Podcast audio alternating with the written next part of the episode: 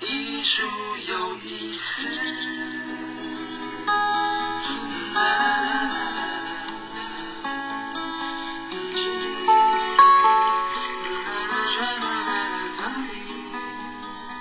各位听众朋友，大家好，我是林秀荣，欢迎再次收听由佛光园美术馆为您直播的《艺术有意思》。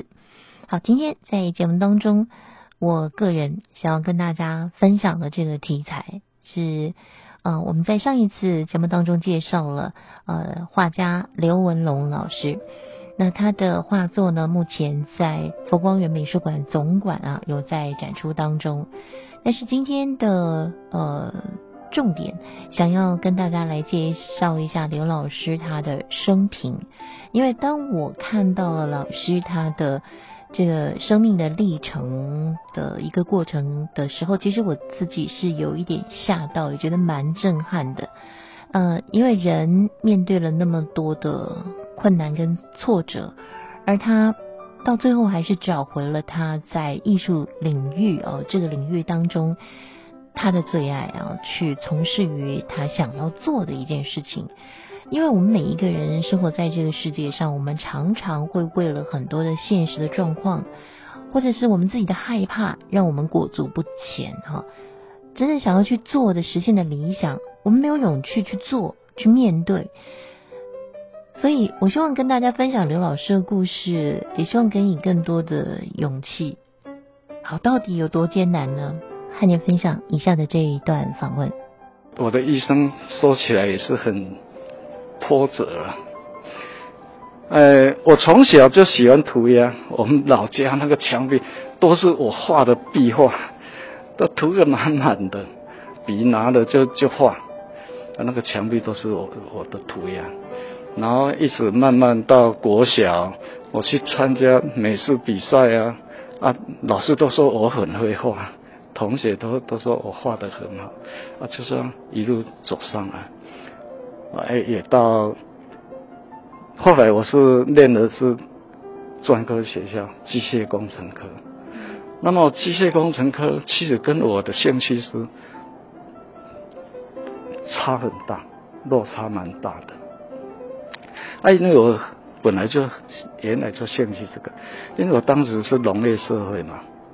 啊，本来我考上的是嘉义农专，啊，后来家里的人认为说，因为做农没有出息，哦，男孩子应该学工科、读理工的，哦，所以后来又把它转到工专去，所以我学的是机械工程科，感觉落差蛮大的，然后。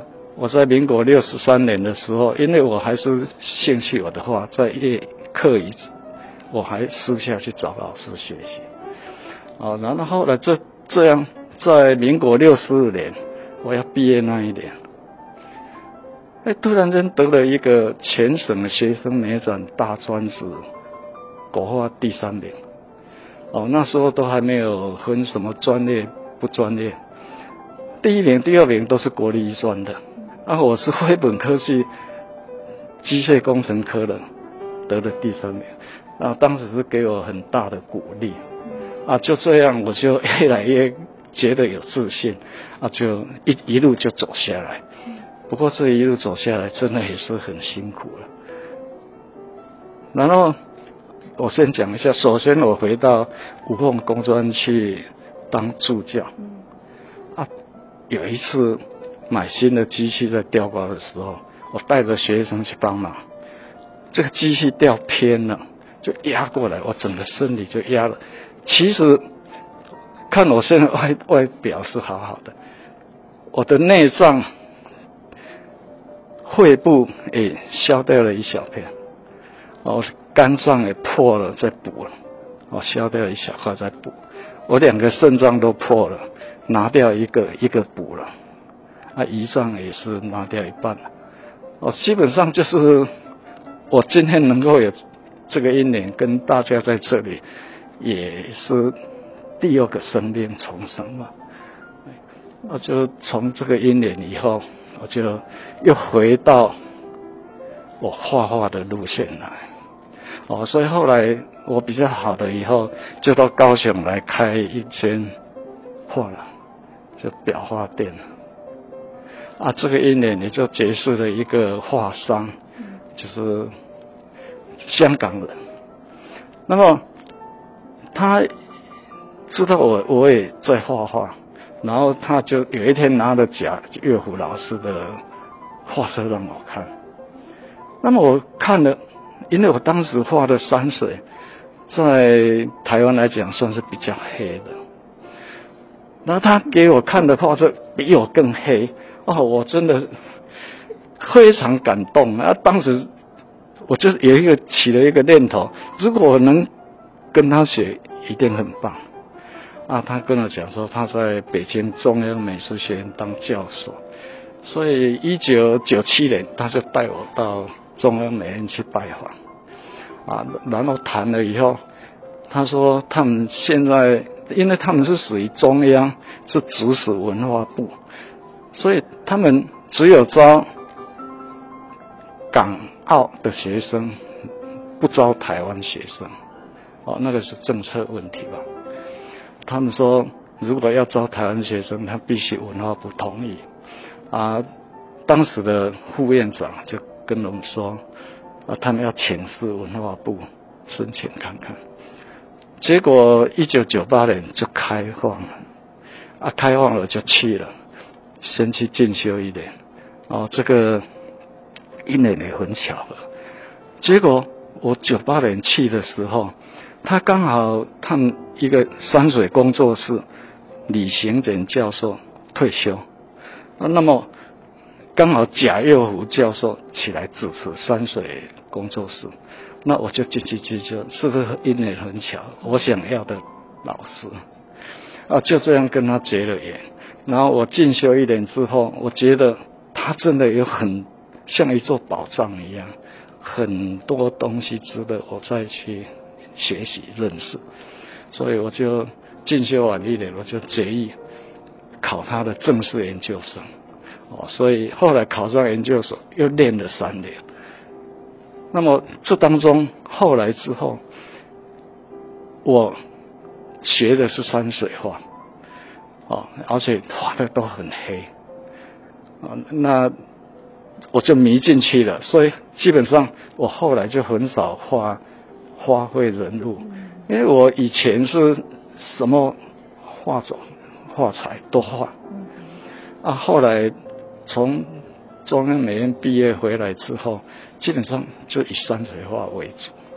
那么这一次因应我们美术馆的需要，所以。以花卉为主题嘛，所以我又回来画了这一些作品。这是刘文龙老师啊，我们今天访问的主角。他刚才前面谈到说，他在一九九八年呢到北京啊去。呃，学习这个山水画，我们要提示提醒大家，那个时候他已经四十多岁的年纪了哈，等于是人生走到一半，还是要勇敢的跨出那一步。其实他到北京去学画之后，其实后来也曾经过过一段类似像苦行僧的日子啊，因为他到山里面去体会和山对话，和山水对话。就是什么都没有的一个状态，什么都没有的一个环境里面，就是每天去体验山中的感觉。或许就是这样，造就了刘老师后来在山水画他的一个很独特的气韵。而这一次在佛光园美术馆总馆啊所展出的刘文龙老师的画。那大部分都是刚刚讲到的都是花卉哈，那其中有一幅图哦，也特别要推荐给大家。这幅图呢，画的是一株梅花，它讲到的是老梅树哈。那其实呢，就是画家心境之作。这一件其实是在表达我自己的反反映我自己的一个心情心境。我六十岁的时候，我曾经自己写下一首诗，我是这样写的：辱没无端六十翁，哦，就六十岁了嘛，哈。鬓西走双走，哦，北春风。哦，就是鬓白了，胡须也白了，哦，好像染上霜一样，就老了嘛，就失去了以前年轻的那个那个春风得意的感觉。秃笔绘纸三千画，就是我画这么一生走过来，画到六十岁来，其实我还是不满意。我的画还像绘纸一样。然后最后一句就是说：“再造奇峰老血统。”哦，就是我希望我能在。暮年之之之境，我能够再好好的去再创造我的一个另外一个高峰，再继续努力吧。哦，所以这一件作品是在我六十三岁的时候，我在北京，然后在北京嘛，就突然也感受到了，就画这一张画。其实人生每一件事情要做好都是不容易的，都是很难。哦，尤其艺术像艺术创作的话，我刚才讲了，它是不归路嘛。啊，如果你把它当成一种使命看待的话，那就是一种责任。哦，你怎么样把我们老祖宗这么优秀的传统，能够给它传承下去？啊，能够再继续开创。哦，中国美术史严格讲起来，就好像接力赛一样。一棒传一棒，它有系统的这样往前推。那么我们只能说，知道了尽力去做吧。啊，你能做多少，好好的去做。当然，我们也希望能留给以后的人一点什么东西，让他们值得说去。研究一些你的东西，哦，这个这个就是传承的意义嘛。今天访问到的是刘文龙老师，他画山水，画山画的是山的精神；他画树画的是自己的心境。面对生命的无常，却能够展现出无比的勇气和毅力。他在作品当中要表现出强烈的情感和生命力。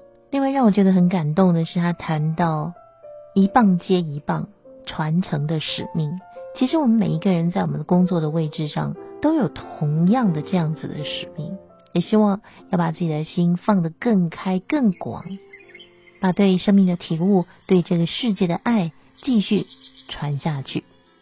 刘文龙老师的作品目前正在佛光园美术馆总馆展出当中，也就是目前所规划的二零二一新春名家创作联展，他是其中参展艺术家之一。展期是到三月二十一号，欢迎大家前去参观。今天节目我们就进行到这里了，感谢您的收听，我们下次见。